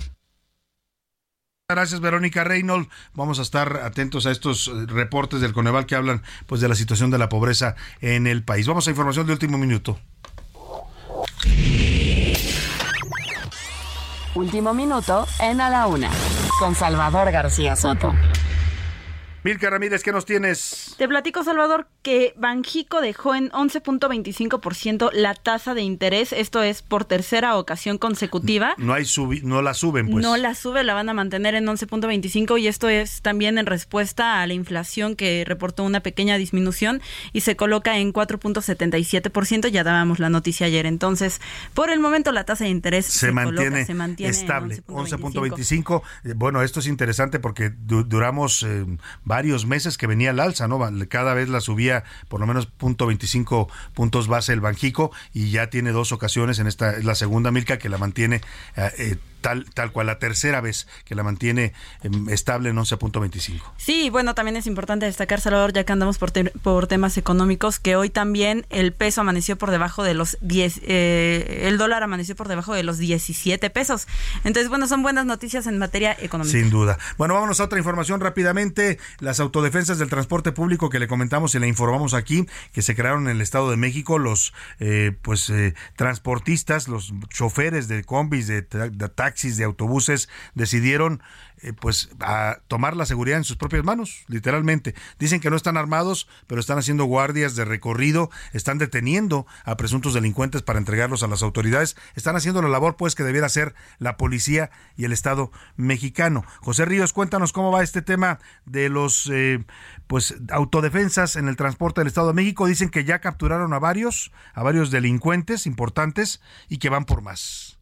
¿Qué tal Salvador? Muy buenas tardes, te saludo con gusto a ti y a quienes nos escuchan por la señal del Heraldo Radio. Y bueno, para informarte que la noche de ayer miércoles, las denominadas autodefensas del transporte en el Estado de México detuvieron a un presunto extorsionador en la comunidad de Ojo de Agua, esto en el municipio de Tecamac. Los representantes de los grupos autodefensa aseguraron que se trata de un policía estatal, quien fue trasladado en un automóvil a las oficinas de la Fiscalía Mexiquense para ponerlo a disposición del Ministerio Público. De acuerdo con el líder de la Alianza de Autotransportistas, Comerciantes y Anexas de México, la ACME, este Jafet Sainz, aseguró que cuando solicitaron el apoyo de la Policía del Estado de México no recibieron respuesta y por el contrario trataron de rescatar a estas personas y de evitar que se fuera a disposición del Ministerio Público. Esta mañana, autoridades de seguridad y justicia mexiquense confirmaron la detención y el ingreso de la Fiscalía de Asuntos Especiales a los tres involucrados en la quema de una unidad de transporte público en Coacalco,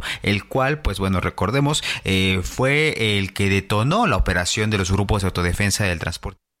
Bueno, pues ahí está el reporte. Gracias, gracias a José Ríos. Vamos rápidamente a hacer contacto con el dirigente nacional del PRD, Jesús Zambrano, porque ha dicho la dirigencia nacional del PRD, junto con sus dos aspirantes eliminados ayer del Frente por México, Silvano Aureoles y Miguel Ángel Mancera, que no están de acuerdo con esta decisión. Jesús, qué gusto saludarlo. Buenas tardes. Muy buenas tardes, Salvador. Con el gusto saludarte y a tus órdenes, como siempre. ¿Qué significa este desacuerdo, Jesús? Han dicho ustedes pausa a la relación con el Frente. Eh, ¿Se va a quedar o el, PRD en el Frente o se va a ir? No, no, no. En primer lugar, dejar claro que una pausa es para que eh, nos den las eh, informaciones y aclaraciones suficientes sobre por qué con una regla nueva que el día de ayer sacaron de la manga porque no estaba en los acuerdos previos de los partidos del frente junto con el comité organizador, entonces nos eh, tumban, por decirlo de esta manera, en algo que con considera indebido eh, a nuestros dos aspirantes. Incluso en un primer informe que había dado el comité técnico, la empresa proveedora, había dicho que con los criterios que ya estaban establecidos eh, pasaban cinco, es decir, de los dos del PRD habría pasado Silvano Aureoles y luego después allí mismo dicen, ah, bueno, pero hemos encontrado otras cosas y, y ahí eh, se da esta situación, eh, lo cortaron. Entonces, hemos dicho que se aclare todo eso. Nosotros no nos retiramos eh, del frente, Lo, lo, quiero dejar muy claro. En todo caso, vamos a consultar y vamos a valorar, discutir primero, pues, qué es lo que tendrá que tomarse como decisión en los próximos días, consultar con nuestra propia militancia eh, qué pasos eh, debemos dar en los días eh, siguientes, pero pues por lo pronto esa pausa para esperar aclaraciones e información suficiente que satisfaga o en su caso que se repongan ciertas cosas del procedimiento, porque entonces resulta que ahora fuimos los que hicimos trampa que queríamos meter a fuerzas eh, firmas falsas. Claro. Y eso no lo voy a aceptar. Claro, no lo van a aceptar como señalamiento. Eh, a los dos aspirantes, eh, Miguel Ángel Macera y Silvano Aureoles, ayer pues se dicen inconformes, pero también dicen que están analizando si van o no a las instancias oficiales, en este caso al Tribunal Electoral, a impugnar el proceso. ¿Eso podría ocurrir o es decisión de ellos? Podría ocurrir como decisión de ellos y veremos si en qué caso podría o no acompañarse como como partido, pero por lo pronto ahorita el paso primero es que, se, aclare. todo esto. Sí. ¿Y eso se lo van a pedir al comité organizador? Así es, formalmente ya de hecho se pidió el derecho de audiencia por parte de ellos y como partido queremos pedir una reunión de trabajo con el comité organizador. Pues vamos a estar atentos a esta reunión y a las definiciones eh, que tome el Partido de la Revolución Democrática, que es un componente importante de esta alianza, porque sin ustedes pues prácticamente hablamos del PRIAN, ¿no? Como tanto dicen pues allá en Palacio, ¿no? Vamos a estar Somos los que le damos la pluralidad que necesita la coalición al frente. Exactamente. Estaremos muy atentos, Jesús Zambrano, a las definiciones del PRD. Muchas gracias, como siempre. Buena tarde. Gracias a ti, usted. Muy buenas tardes, es el dirigente nacional del PRD, Jesús Zambrano. Vámonos a la pausa, ya no me alcanzó para la música, pero regresamos con más música de la relación México-Estados Unidos y muchos temas más para usted importantes aquí en A la Una. No le cambies. Estás en A la Una con Salvador García Soto. Información útil y análisis puntual. En un momento regresamos. Heraldo Radio, la H se lee, se comparte, se ve y ahora también se escucha.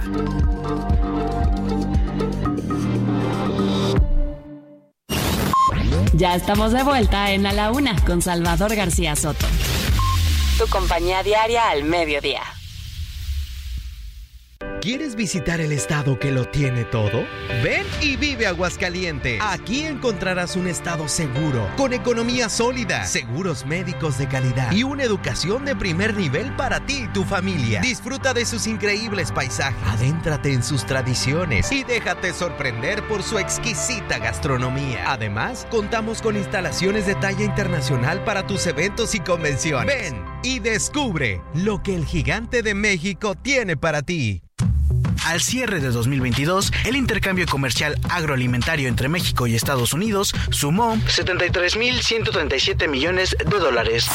La Secretaría de Agricultura y Desarrollo Rural subrayó que los principales productos del sector primario mexicano que se exportaron al mercado estadounidense en 2022 fueron cerveza, tequila, aguacate, tomate, frutillas, tomate, frambuesa, pimiento, carne de bovino, productos de panadería, fresa y confitería.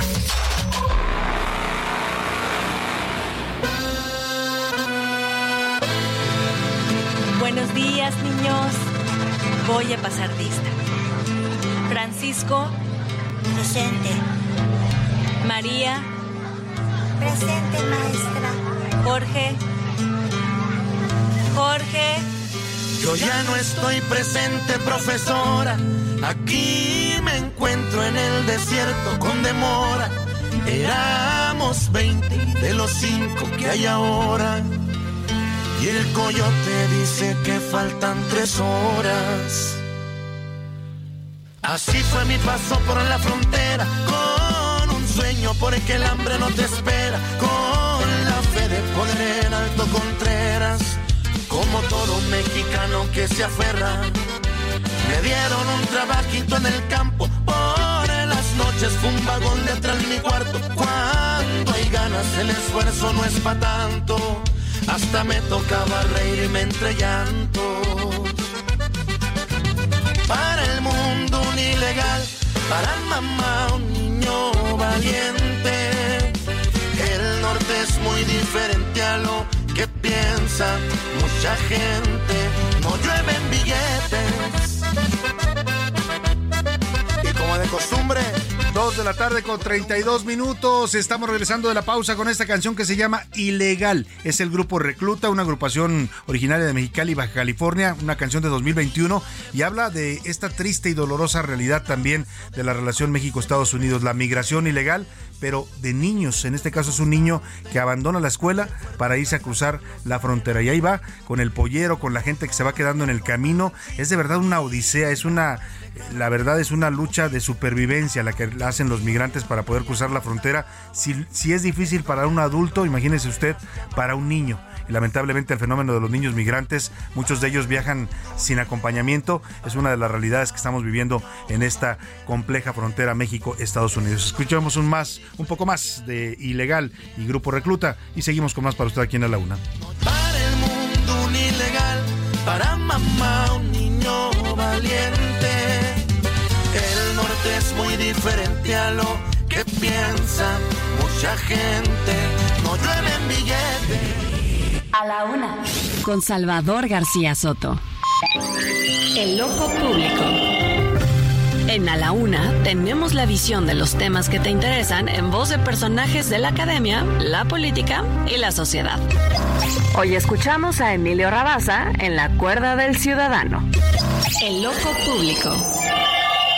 El adoctrinamiento educativo. En el texto, un libro sin recetas para la maestra y el maestro de la Secretaría de Educación Pública, puede leerse lo siguiente, cito, Pedagogía crítica como práctica democrática que se inscribe en un proceso con epistemología, didáctica y pedagogía caracterizada por el dialogismo, la criticidad y la otredad, con potencialidad hermenéutica de transformación, de liberación simbólica y epistémica hacia una praxis descolonizadora. Fin de cita. Esa es la claridad expresiva del principal responsable de la nueva edición de los libros de texto gratuitos, diseminada como la nueva escuela mexicana, Marx Arriaga, director de materiales educativos, con la que se busca sustituir a la llamada educación neoliberal mediante un cambio radical de paradigma educativo y sustituirla por una educación popular. El nuevo modelo educativo de la 4T desplaza al hombre como centro de atención de la enseñanza por la comunidad y su nueva ética colectiva que otorga prioridad a las creencias comunitarias de los barrios populares y rancherías, de donde seguramente se obtendrá la savia que iluminará las niñas y niños, no para adaptarse a la sociedad, sino para transformarla, esto es, el tribalismo educativo. En ese esquema pedagógico se minimizan de la currícula educativa materias como matemáticas, lengua española, física, biología, civismo, ética, historia y geografía, fundamentales para la formación de una mente crítica, analítica, deductiva e inductiva, requerimiento esencial del desarrollo científico y tecnológico. Así se genera una profunda brecha entre aquellos estudiantes que tengan pleno acceso a esas materias en centros escolares privados y los que no en los públicos, reduciendo las posibilidades universitarias y el acceso a las fuentes de empleo que requieren mucho de esas destrezas de los segundos frente a los primeros. La nueva escuela mexicana contribuirá decididamente a la mayor desigualdad social. El otro objetivo que claramente se propone es el adoctrinamiento en una ideología del siglo pasado históricamente derrotada, como queda evidenciado con el siguiente botón de muestra del subsecretario de Educación Superior de la SEP, Luciano Concheiro, quien en un foro sobre el comunismo del Colegio Nacional sentenció, cito, frente a la caída del muro de Berlín y con ello la derrota del socialismo real y al avance de la noche neoliberal, festejar el comunismo desde nuestro país nos parece esencial en este momento si lo que pretendemos es transformar nuestra lacerante realidad, porque hay que ir más allá de la lucha contra el modelo neoliberal y más allá de una transformación democrática del régimen político. Debemos proponernos el comunismo como sociedad emancipada de toda explotación del ser humano y de destrucción de la naturaleza. Hay que superar el capitalismo patriarcal y ecocida. Más claro, ni el agua. Le saluda con el afecto de siempre Emilio Rabaza Gamboa, docente e investigador de la UNAM. A la una, con Salvador García Soto. Dos de la tarde, 37 minutos. Interesante, como siempre, la opinión, el comentario del doctor Emilio Rabaza y su eh, cuerda del ciudadano con esta reflexión sobre los libros de texto, interesantes comentarios y revisiones que hace del contenido de estos libros y de las posiciones públicas que han asumido sus eh, autores, sus padres. Los padres de estos libros se llaman Marx Arriaga, el director de materiales educativos en la SEP, y el subsecretario de Educación Superior, Luciano Concheiro. Son los dos autores del contenido de estos libros. Bueno, vámonos, si le parece, si le parece a otros temas importantes, vamos a platicar de esto que está pasando en España. Oiga, mm, si aquí nos quejamos del calor, en España la están pasando mal. Hay temperaturas registradas de arriba de 45 grados en el sur de España, en las regiones como Andalucía. Son las temperaturas más altas en los últimos 73 años las que están registrando en la península ibérica. Vamos hasta allá, hasta Madrid, España, con nuestra corresponsal Patricia Alvarado, quien me da gusto saludar esta tarde. Pati, muy buenas noches para ti allá en Madrid, buenas tardes acá en México. Muy buenas tardes, Salvador.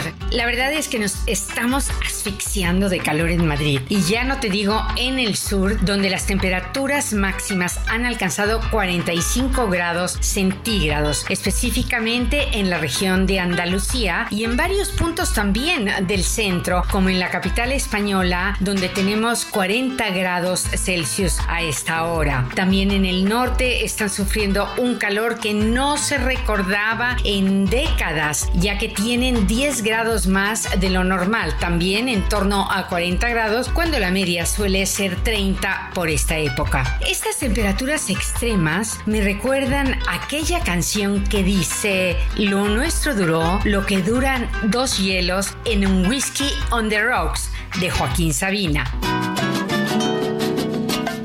Lo nuestro duró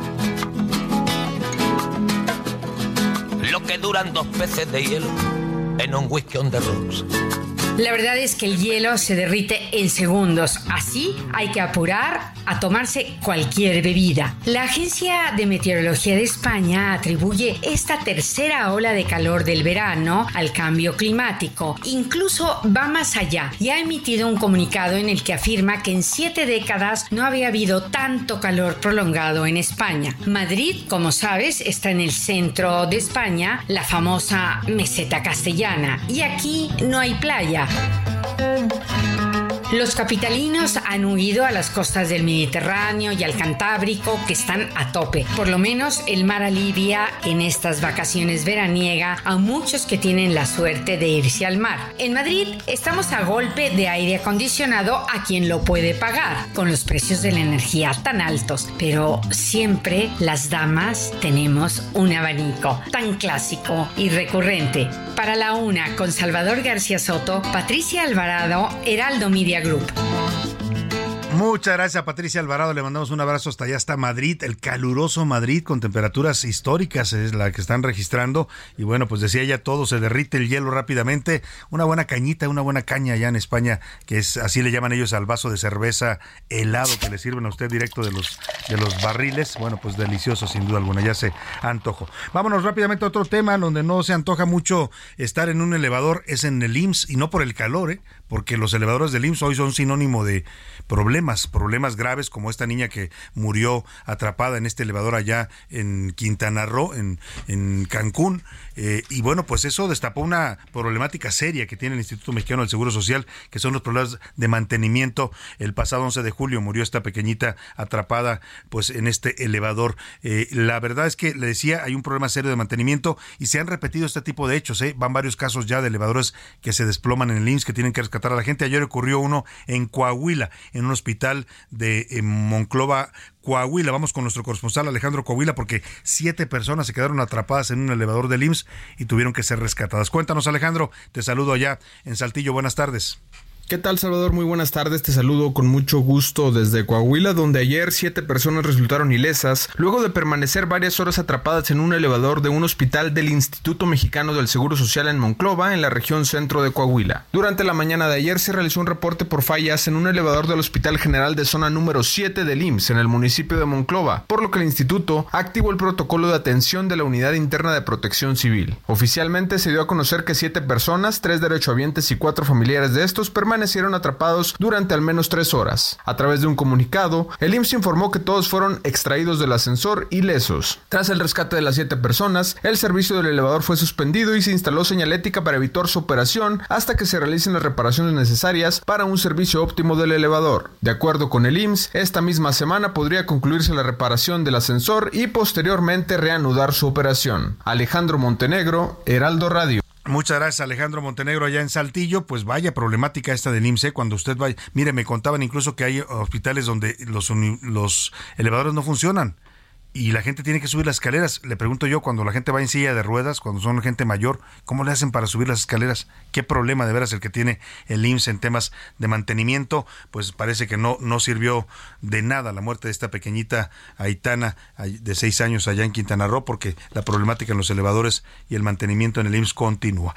Vámonos a rápidamente a este recorrido que está haciendo la secretaria de Relaciones Exteriores, la nueva canciller Alicia Bárcena. Está realizando su primera visita oficial a Washington. Ha tenido encuentros importantes, ya lleva dos días, este es el segundo día de actividades. Tuvo reuniones de alto nivel con el asesor del presidente Joe Biden, Jake Sullivan. También se reunió hoy con Alejandro Mayorkas. Interesante el encuentro con Alejandro Mayorkas porque le hace un llamado, una petición directa a la canciller mexicana, al secretario de Estado de la Unión Americana, para que retiren las boyas, las boyas con navajas que fueron instaladas en el río Bravo, pide oficialmente que sean retiradas. Claro, esto las puso el gobierno de Texas, pero ya el propio gobierno federal de Estados Unidos se ha quejado de estas boyas, ha demandado a Texas por el uso de este equipo en contra de los migrantes. Vamos a ver qué tanto eco tiene la petición de la canciller. Por lo pronto, amigo Gutiérrez nos hace un recuento de estos dos días de recorrido que lleva Alicia Bárcena en su gira a Washington.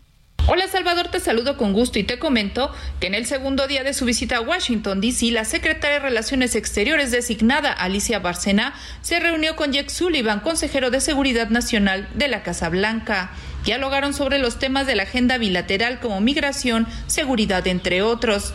De acuerdo a la Secretaría de Relaciones Exteriores, también abordaron lo referente a la cooperación internacional para el desarrollo y la cooperación económica. En su cuenta de Twitter, la canciller Bárcena detalló que se dio un seguimiento a temas como combate al tráfico de armas y drogas, así como la atención al fenómeno migratorio. También informó que en su primera reunión en la capital de la Unión Americana fue con organizaciones hispanas con la que acordó una agenda de trabajo para este año en favor de los migrantes. Otra de las actividades que tiene agendadas la canciller Bárcena este jueves es tener una conversación pública en Atlantic Council, además de una reunión bilateral con el secretario de Estado Anthony Blinken.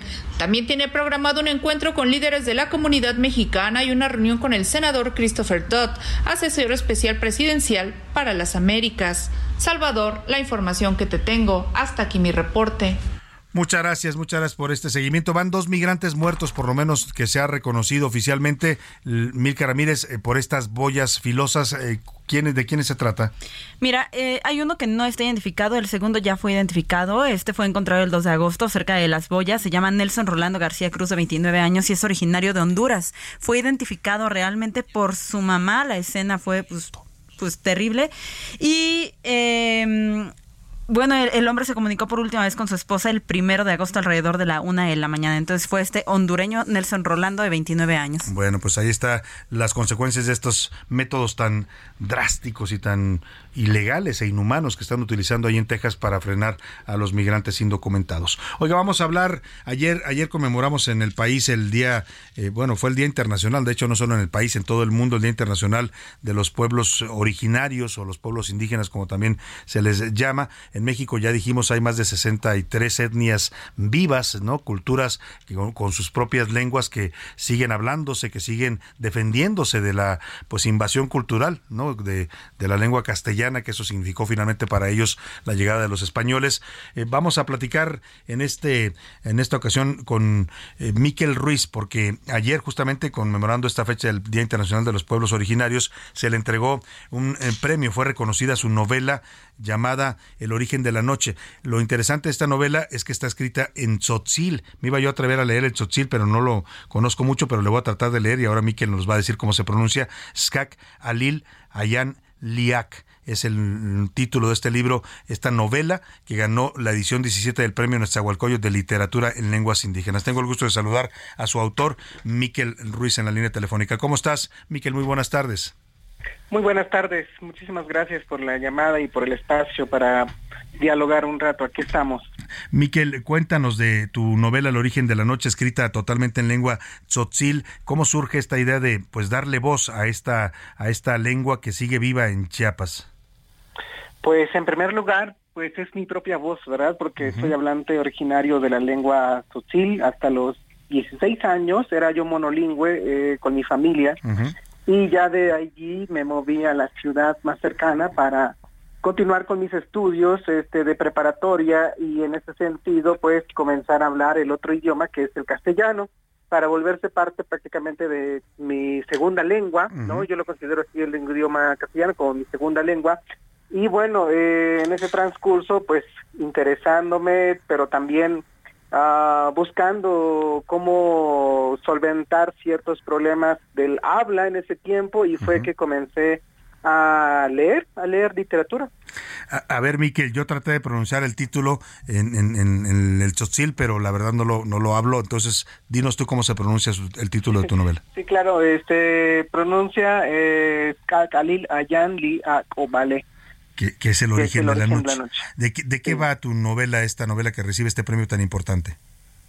Pues mira, este, la novela cuenta la historia de un hombre, de un personaje que participa en una en un acontecimiento aquí en Chiapas que fue un problema social político este en el año del 97 y más en concreto es sobre la masacre de Acteal. Ah, interesante. O sea, recoges esa historia y la documentas o la narras pues en tu en tu novela.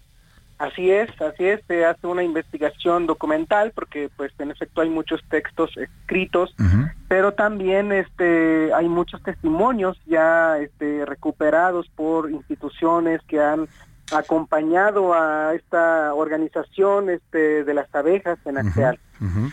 Sí, una, un, un hecho bastante grave. Incluso recuerdo yo en el 97 me tocó cubrir parte de esa información y ocasionó la caída de un secretario de gobernación, de Emilio Choefet, eh, cae después de esta masacre allá en Acteal. Miquel, eh, eh, el, el tzotzil, dices tú, es tu lengua materna como para muchas otras personas que la hablan allá en Chiapas. ¿Para ti qué significa este tipo de reconocimientos como el que te dan en este premio de literatura en lengua indígena en México?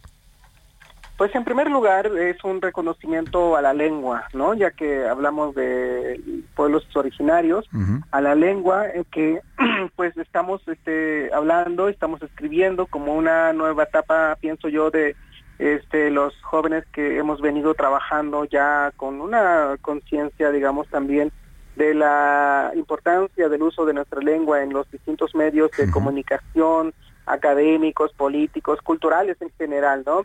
Por lo tanto, que el Tzotzil ahora, digamos, eh, en este escenario del premio llegue a ocupar un espacio importante como reconocimiento, eh, pues de algún modo es para que también se, se vea que este, sigue vigente el, el uso de la lengua, eh, más allá de que nos preocupe la recuperación o nos preocupe la disminución de hablantes, pues los que estamos, somos hablantes, pues yo, yo lo que veo es que estamos usando el idioma como, como común y corriente, digamos, como una herramienta de comunicación cotidiana y a la vez incluirlo en un espacio de trabajo como lo es la, la, academia o la creación literaria, ya con otros usos de la lengua como tal, no solamente ya como una preocupación política o cultural, sino más bien como una manifestación artística. Claro, como en este caso tu novela eh, que eh, se llama El origen de la noche. Las, eh, tienes otras dos novelas también, otros dos libros que es La ira de los murciélagos y los disfraces de la muerte.